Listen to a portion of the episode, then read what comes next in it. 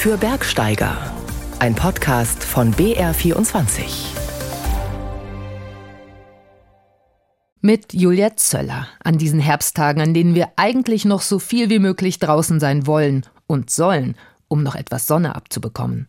Super schön. Ich bin immer gerne in der Natur und heute scheint die Sonne. Die schöne bewaldete Hügellandschaft mit diesen Felsformationen und die finde ich total klasse hier. Super toller Tag. Super tolle Tage sind es gerade für alle, die gern wandern und Bergsteigen. Auch fürs Klettern sind die Bedingungen noch gut. Dafür muss man auch gar nicht in den bayerischen Süden fahren. Beim Klettern ist Franken ganz weit vorn. Und dort ist es sogar möglich, mit öffentlichen Verkehrsmitteln an interessante Spots zu kommen, was in der Kletterszene noch gar nicht so verbreitet ist. Vorreiterinnen sind zwei Frauen. Sie haben die Initiative EcoPoint Frankenjura gegründet für nachhaltige Mobilität im Gebirge.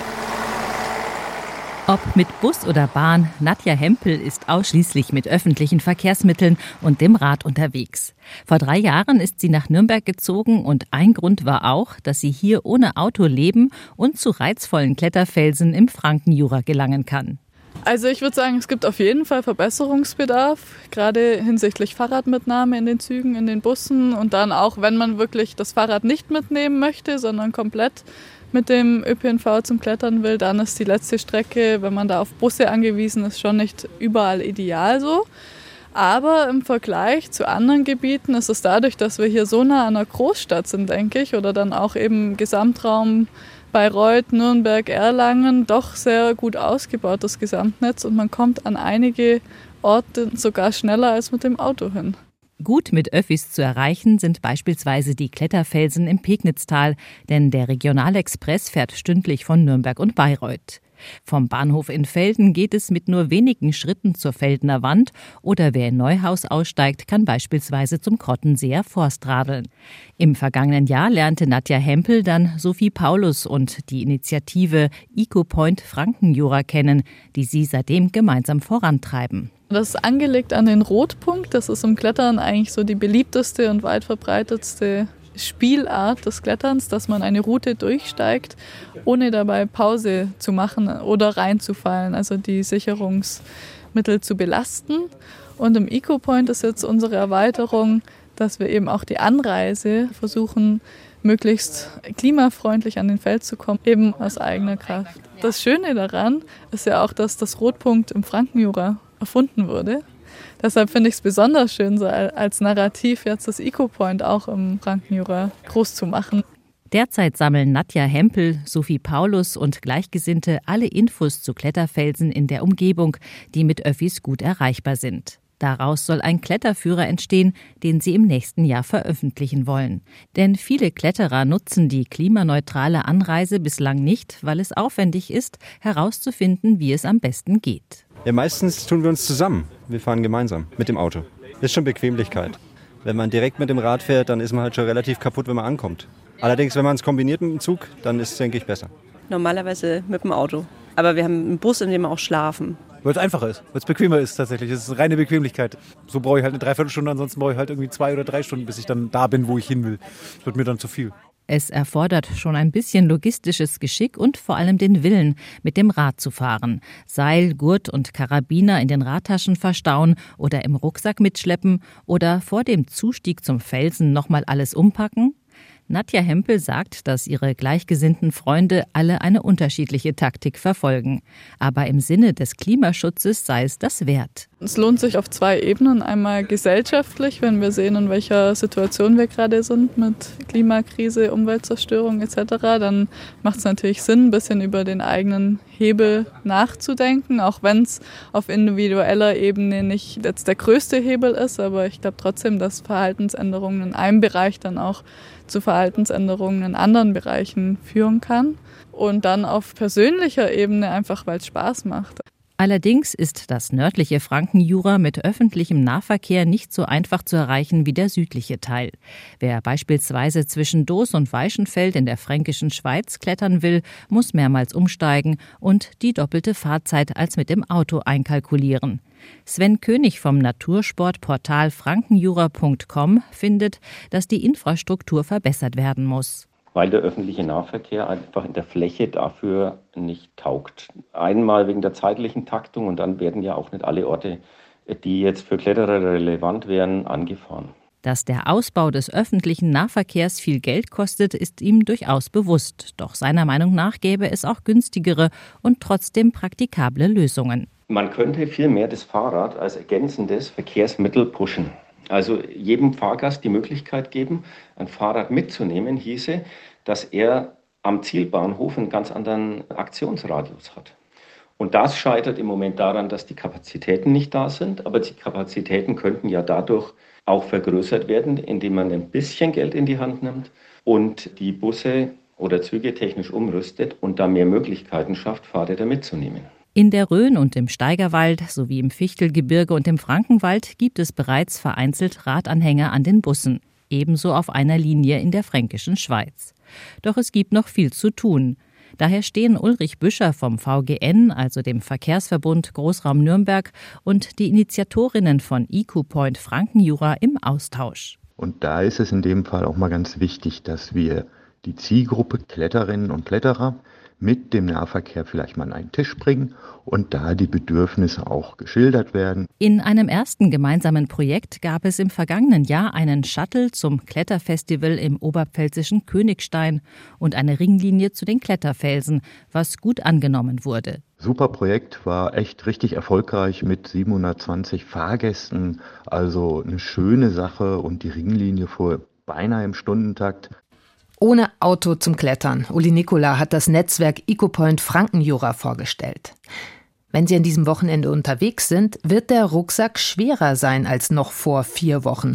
Und dabei meine ich nicht die Mütze oder die Handschuhe, sondern Brotzeit und Wasser. Die Hüttensaison geht zu Ende. Viele Hütten schließen. Letztes Jahr habe ich mal Glück gehabt. Da hatte der Wirt dann doch noch einen Kasten Limo und einen Kasten Bier vor die Tür gestellt und ein Sparschwein dazu. Aber eigentlich kann man in höher gelegenen Gegenden jetzt nur noch mit einer Bank in der Sonne rechnen. Wie ist die Saison gelaufen für die Wirtinnen und Wirte auf den Hütten? Antonia Schlosser hat das Thomas Bucher vom Deutschen Alpenverein gefragt. Also ganz grob kann man sagen, die Besucherzahlen sind sehr gut und haben ungefähr wieder den Stand von vor Corona. Das liegt natürlich an dem überwiegend sehr guten Wetter und jetzt sowieso. Aber eines hatten wir schon auch einige heftige Unwetter. Wir erinnern uns vielleicht an Benedikt Beuern und an den guten Zahlen ändert es aber insgesamt nichts. Das klingt ja schon richtig gut. Anfang des Jahres gab es ja die Befürchtung, dass gerade diese hohen Gaspreise, mit denen wir alle zu kämpfen hatten, auch für die Wirte ein Problem werden könnten und vielleicht sogar manche schließen müssen. Wir haben auch hier im Rucksackradio darüber berichtet. Hat sich das denn bewahrheitet? Nein, das ist Gott sei Dank nicht eingetreten. Niemand musste wegen der hohen Gaspreise schließen. Die Preise haben sich ja insgesamt auch wieder entspannt. Aber eines muss man schon sagen, die Energiepreise und die generelle Preissteigerung, die wir alle kennen, haben die Hüttenwirte natürlich dazu gezwungen, ihre Preise für Speisen und Getränke auch anzuheben, mäßig anzuheben. Und ich würde auch mal sagen, die Gäste haben darauf überwiegend mit Verständnis reagiert sind es wahrscheinlich auch aus anderen Bereichen des Lebens gewohnt. Wir berichten ja hier im Rucksackradio auch immer über dieses Thema Wassermangel. Und wir hatten ja schon 2022 einen super heißen und trockenen Sommer. Da war das Thema ja auch präsent. Wie sah es denn dieses Jahr aus? Hatten da die Wirtinnen und Wirte auch mitzukämpfen? Also zu Beginn der Saison war es ja lange Zeit trocken und schön, da war Wassermangel schon ein Thema.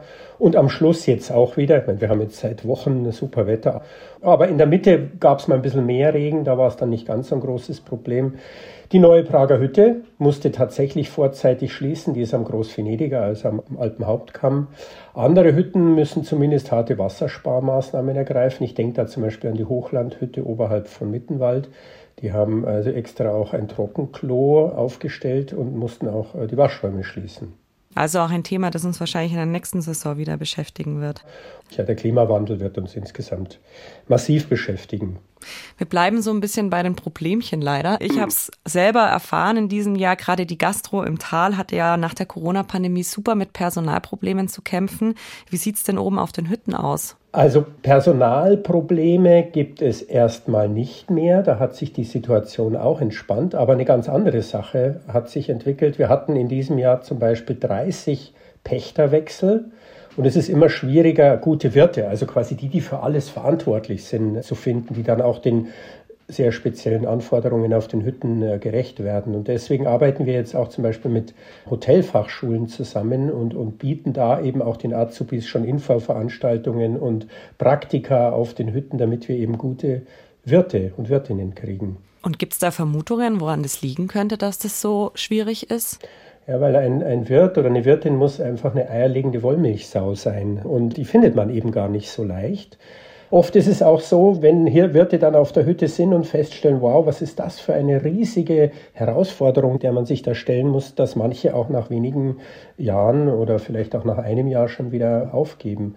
Und das Hüttenwirte-Dasein ist einfach auch immer komplizierter geworden. Also die Ansprüche der Gäste steigen, der Klimawandel kommt daher, die Preissteigerungen. Also Hüttenwirte-Dasein ist einfach ein zwar sehr tolles Leben, aber es ist auch ein hartes Brot. Ja, auch ein Traum vieler Menschen, glaube ich. Welche Themen gibt es denn sonst noch, die die Hüttenwirtinnen und Hüttenwirte in diesem Jahr beschäftigt haben? In allererster Linie ist es eben der Klimawandel, der einfach immer stärker und immer heftiger auf uns zukommt. Es gibt inzwischen wirklich vermehrt Murenabgänge, die dann auch äh, die Materialseilbahnen zum Beispiel äh, zerstören. Wir haben äh, Felsstürze. Ich denke an die Jammtalhütte, die ja davon auch fast betroffen war. Die Betriebskonzepte müssen sich wahrscheinlich massiv umstellen, eben wegen des Wassermangels zum einen, aber es gibt zum Beispiel auch viele Hütten, die haben Wasserkraftwerke. Kraftwerke und wenn weniger Wasser da ist, ist auch weniger Energie da.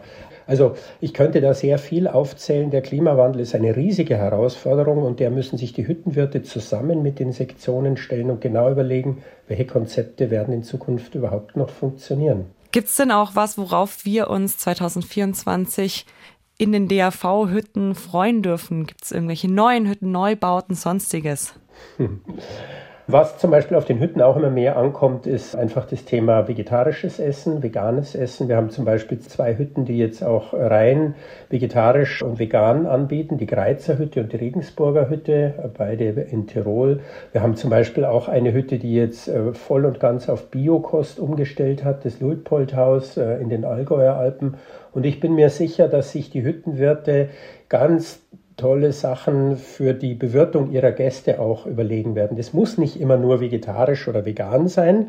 Das kann auch einfach ähm, sehr tolle regionale Kost sein oder eben viele spezielle Dinge, die sich die Hüttenwirte überlegen, damit es den Gästen gut geht. Und da werden wir im nächsten Jahr sicher auch schöne Sachen erleben dürfen. Einige DAV-Hütten haben immer noch offen. Zum Beispiel das Staufner-Haus in den Allgäuer Alpen oder das Edelweißhaus in den Lechtaler Alpen oder die bekannte Hörnle-Hütte in den Ammergauer Alpen. Alle Schließungstermine finden Sie auch auf der Seite des Deutschen Alpenvereins. Bei uns ist es Herbst geworden, auf der Südhalbkugel beginnt der Frühling und dorthin führt unser Oktoberbergrätsel. Wunderbar gemein ausgedacht von Andrea Zinnecker. Er ist archaisch und anarchisch, magisch und mythisch, kryophil und winzig, obwohl sein Name eher das Gegenteil vermuten lässt. Als einziger seiner Spezies lebt er im ewigen Eis, bevorzugt in den Gletscherspalten, weshalb er auch einen speziellen Kälteschutz braucht und keinen heißen Atem. Würde er Feuer speien, dann würde ihm seine Lebenswelt regelrecht unter den nicht vorhandenen Flügeln wegschmelzen. Also tut er es nicht und setzt auf einen sirupartigen Weichmacher, dessen Siedepunkt bei 290 Grad liegt. Quasi ein süßer Rausch. Perfekte Physiologie, nur eben nicht im Kühlwassersystem eines Autos. Erst 1953 wurde er entdeckt von Meister Abraham aus den Niederlanden. Und zwar auf einem Areal, das den Namen einer schwedischen Stadt trägt. Ein paar Nymphen hat Meister Abraham dann in die Schweiz geschickt, wo der Fund erstmals genau beschrieben wurde. 2001 hat ihn dann ein Taucher wiederentdeckt in einem eisigen Gewässer unter den himmelblauen Türmen. Und da bekam er dann auch seinen Spitznamen, unter dem man ihn am besten kennt, weil er so bizarr aussieht.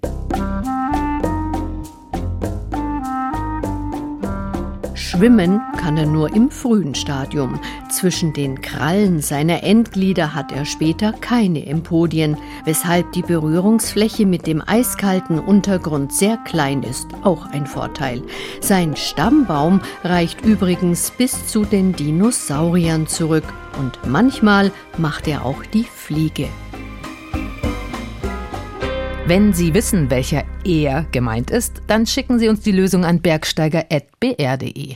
Und wenn Sie gewinnen, gibt es zum Beispiel einen Rucksack, mit dem Sie dann gleich losziehen können. Einsendeschluss ist am kommenden Wochenende und die Auflösung hören Sie dann hier in 14 Tagen. Ziemlich rätselhaft ist auch, was da im Steigerwald unter dem Waldboden versteckt ist, und zwar in der Marktgemeinde Burg Ebrach, einer Gegend, durch die mehrere Fernwanderwege führen. Zur Burg Ebrach gehört eine Burgruine, die Burg Windeck. Früher war sie größer, aber wo genau die alten Mauern verlaufen, ist nicht bekannt. Der örtliche Heimatverein sucht nach verborgenen Gemäuern der Burg, und zwar ganz ohne zu graben. Geoelektrische Prospektion nennt sich das. Uli Nikola war mit Markus Mehlhorn vom Heimatverein unterwegs. Also ich schlage jetzt mal vor, dass wir auf den Burgwall oben raufgehen, dass wir mal ein Stück weit auf dem Burgwall entlanglaufen, damit wir die Burganlage auch ein bisschen einen Überblick vielleicht haben und dann auch noch mal zu der Stelle, wo die geoelektrische Prospektion eigentlich stattfand. Dazu geht es aber jetzt erstmal ein bisschen hier quer über die Äste drüber und recht steil diese doch noch gut sichtbare Wallanlage hoch. Auf der anderen Seite sieht man halt dann im Moment auch sehr viele Bäume, aber auch da muss man natürlich sagen, dass die natürlich, als die Burg hier stand, nicht da waren und dass das hier halt einfach das Burgareal war. Am Hang kraxel ich hinter Markus Mehlhorn hinauf. Der Vorsitzende des Burg-Ebracher Heimatvereins kennt sich in dem schönen Buchenwald auf einer Anhöhe zwischen Ampferbach und dem Markt Burg-Ebrach gut aus. Hier stand einst die Burg Windeck, erbaut Mitte des 12. Jahrhunderts. Sie wurde jedoch 1525 in den Bauernkriegen zerstört und nach und nach abgetragen. Die Steine der Burg Windeck sind in Ampferbach zu finden, meistens wahrscheinlich bei den Gehöften, Scheunen etc. Man sagt, auch in der Kirche hätten sie welche verbaut, aber von der Burg selber sieht man aus diesem Grund nichts mehr. Wanderwart Erwin Albrecht zeigt auf einen Gedenkstein, der auf die ehemalige Burganlage der Edlen von Windeck hinweist. Darüber hinaus ist nur noch der Wall gut erkennbar. Ansonsten hat die Natur alles verschluckt. Der Boden ist von Efeu bedeckt, trockenes Laub raschelt beim Gehen. Doch welche Relikte liegen darunter vergraben? Ob da unten vielleicht noch irgendwelche Mauerreste sind oder ob dort Aschereste oder sowas sind. Und das kann man eben versuchen, durch diese geolektische Prospektion herauszufinden ohne jetzt irgendwie etwas archäologisch zu beschädigen, also großartige Grabungen durchzuführen. Wie waren die Wirtschaftsräume angeordnet? Wo stand der Burgfried und wo war der ursprüngliche Eingang? Vermutlich wies er in Richtung Ampferbach. Um mehr Licht ins Dunkel der Geschichte zu bringen, gab es in diesem Jahr eine sogenannte geoelektrische Prospektion, durchgeführt von Wissenschaftlern der Uni Bamberg. Auch Markus Mehlhorn vom Heimatverein Burg Ebrach hat ehrenamtlich mitgeholfen, weil er gerne wissen möchte, wie die Burg ausgesehen haben könnte. Da wurden dann hier unten mit Winkelabmessungen wurden dann bestimmte Punkte festgelegt und dann konnte man sozusagen dann genau das Feld halt dann festlegen und dann wurde in die Erde immer alle 50 Zentimeter solche Eisenstangen reingetrieben, mit Sonden angelegt und dann wurde dann der Strom durchgegeben und dieser Stromdurchfluss kann dann über Computeranalysen genau identifiziert werden, was in der Tiefe sozusagen zu sehen ist. Vielleicht ergeben sich dadurch neue Erkenntnisse, rund 500 Jahre nach der Zerstörung der Burg. Ein kulturhistorischer Spaziergang durch die tausend Jahre alte Gemeinde bietet sich genauso an wie eine Wanderung auf der Markierung B3, direkt am ehemaligen Burgwall vorbei und über die ehemalige Hochstraße. Die Burg Windeck lag direkt an der Hochstraße, genauso wie manche andere Burgen. Und vielleicht war das auch für Geleitszüge wichtig, weil die Warenzüge mussten ja bewacht werden. Und da hat man vielleicht auch Ritter oder Berittene gebraucht, um diese immer weiter zu geleiten. Auf der Hochstraße, da läuft der, der Weg, der nennt sich Blauer Löffel und der geht bis Gerolzhofen. So kann man wie Wanderwart Erwin Albrecht noch heute auf den Spuren der Ritter und Adeligen unterwegs sein. Also wirklich kann man wunderbar laufen. Es sind schon mal ein paar so Stecken am Weg ne? oder ein paar Wurzeln halt, aber kein Problem, kann man drüber steigen. Also die ganze Natur, heute haben wir wunderbares Wetter. Auf der Suche nach den alten Mauern. Das war ein Beitrag von Uli Nikola. Nachholen, worauf man während Corona verzichten musste, das war und ist die Devise momentan im Tourismus. Straßen, Hotels und beliebte Ziele waren in diesem Sommer voll in den Alpen. Das Thema Nachhaltigkeit wieder auf die Tagesordnung zu setzen, das war das Ziel der touristischen Runde in dieser Woche. Touristische Runde ist ein Treffen, das in der Branche eine lange Tradition hat. Diesmal war der Tourismusbeauftragte der Bundesregierung zu Gast. Er ist so etwas wie der Tourismusminister Deutschlands. Es gibt bereits gute Lösungen, sagt Dieter Janicek, der Tourismusbeauftragte der Bundesregierung und nennt das Emmy-Mobil in Bad Hindelang. Der Elektro-Rufbus hat mittlerweile mehrere Auszeichnungen eingefahren. Solche Angebote müssten Schule machen. Ja, das ist das, was wir neu erfinden, ja auch im Bereich der Mobilität, der Erreichbarkeit, auch im Bergsteigerbereich, Bergsteigerdörfer beispielsweise, einen sozialen Impact zu haben vor Ort, dass wir das ausbreiten vor Ort und uns natürlich auch ein bisschen davon verabschieden, was früher alles gegangen ist, muss in der Zukunft nicht alles gehen. Also die Berge bleiben ja schön, auch wenn der Schnee vielleicht nicht mehr regelmäßig da ist, muss das Erlebnis sich auch entsprechend anpassen und die Menschen werden das wertschätzen. Wo es gute, nachhaltige Angebote gibt, da werden sie auch angenommen. Wie genau die weitere Verbreitung solcher Modellprojekte geschehen soll, wurde allerdings nicht gesagt. Zur nationalen Tourismusstrategie gehört auch, den grenzüberschreitenden Bahnverkehr in den Alpen endlich zu vereinheitlichen. Der Verkehr zwischen Österreich, Schweiz, Deutschland beispielsweise, der grenzüberschreitende, dass der auch leichter buchbar wird in vielen Fällen. Auch die Nachtzuganreise, wenn Sie jetzt von weiterfahren kommen, dass wir mit der Bahn auch reden, die Angebote transparenter zu machen, die Daten zur Verfügung zu stellen. Grundsätzlich würde mehr als die Hälfte gerne nachhaltig reisen, das belegen zahlreiche Befragungen. Wenn es aber darum geht, dafür Unannehmlichkeiten in Kauf zu nehmen oder eine CO2-Kompensation zu bezahlen, dann sind es nur noch weniger als zehn Prozent. Lilo Solcher, die Augsburger Journalistin, die sich seit Jahrzehnten bemüht, die Trends zu diskutieren, glaubt trotzdem, dass es einen Wandel zur Nachhaltigkeit gibt, so wie bei der Ernährung. Man geht mehr auf Vegetarisches, geht mehr auf Veganes, weiß auch, was man anrichtet, wenn man zu viel Fleisch isst. Und ich denke, je mehr das Bewusstsein wächst, dass man weiß, was ich mit Reisen an Schaden anrichten kann, desto besser wird es vielleicht werden. Wenn ich selber reise, werde ich mir vielleicht länger überlegen, wohin ich reise, wie ich reise. Weg vom Fastfood und dem schnell mal abgehakten Gipfel hin zu nachwirkenden Erlebnissen im Gebirge. Das ist der Weg, den Manfred Heupel verfolgt, der Chef eines traditionsreichen Münchner Bergreiseveranstalters. Reise weniger, aber richtig. Das ist sozusagen der Ansatz von einem neuen Reiseverständnis. Sagen, es geht eben nicht darum, möglichst viele Reiseziele im Jahr abzuhaken, sondern eben sich bewusst auf eine Reise einzulassen, sich Zeit zu nehmen, in einem Land zu bleiben, das zu erschließen, Begegnungen zu haben und dafür halt auch eine längere Reisedauer zu akzeptieren, aber dafür auch ganz andere Erlebnisse mit nach Hause zu nehmen. Seine Kunden geben ihm recht und die CO2-Kompensation zahlen hier sowieso alle, wobei das nur ein erster Schritt sein kann. Aber klar ist auch, die Politik muss die richtigen Anreize setzen und die alternativen Angebote deutlich verbessern womit sich der Kreis schließt bei BR24 für Bergsteiger. Eine gute Zeit draußen, ob mit oder ohne Berge.